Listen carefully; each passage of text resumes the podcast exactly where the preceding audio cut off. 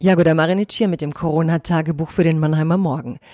Ich habe heute zum Thema die allmähliche Öffnung der Cafés und Restaurants, worüber sich wahrscheinlich alle unglaublich freuen werden.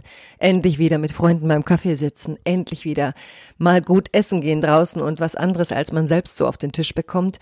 Und gleichzeitig öffnet sich auch hier wieder ein Raum ohne, ohne Ende, um Fragen zu stellen. Denn einerseits soll man plötzlich im Restaurant und Café Kontaktdaten hinterlassen.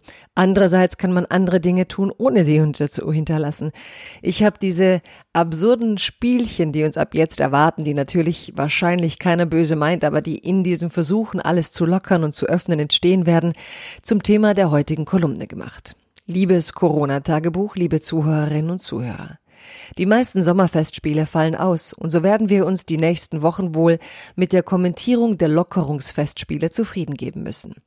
An dieser Stelle sei mir ein eine kleine Randbemerkung an die Beauftragten für Kultur gestattet. Statt nur auf die Digitalisierung von Theatern und Museen zu setzen jetzt, wäre diese Krise auch eine Chance, die Künste stärker in den öffentlichen Raum zu bringen, wo die Coronaviren bei angemessener Distanz kaum Chancen hätten.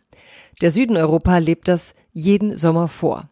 Und unsere Augen würden danken. Doch eigentlich geht es mir heute um die Lockerungen, die natürlich nicht an Absurditäten und Widersprüchen vonstatten gehen werden.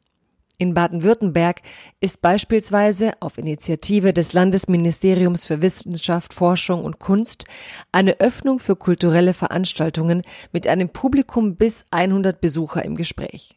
Man könnte theoretisch also bald schon ins Theater, wenn es gut für Abstandsregeln sorgt, aber man müsste bei einer Familie mit drei erwachsenen Kindern bei einem Familientreffen die Hälfte der Familie ausladen, weil sich hier nach wie vor nur fünf Leute treffen sollten.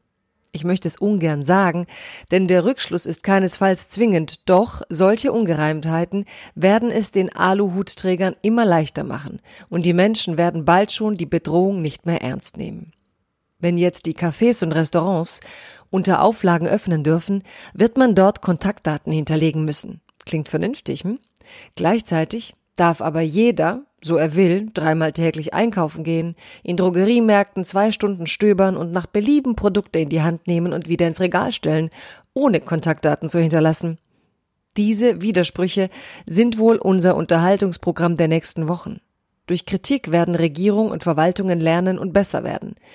Neben den Virologen brauchen wir von nun an die rege Teilnahme der Datenschützer bei allen Beschlüssen zu Maßnahmen, die Kontakte sammeln.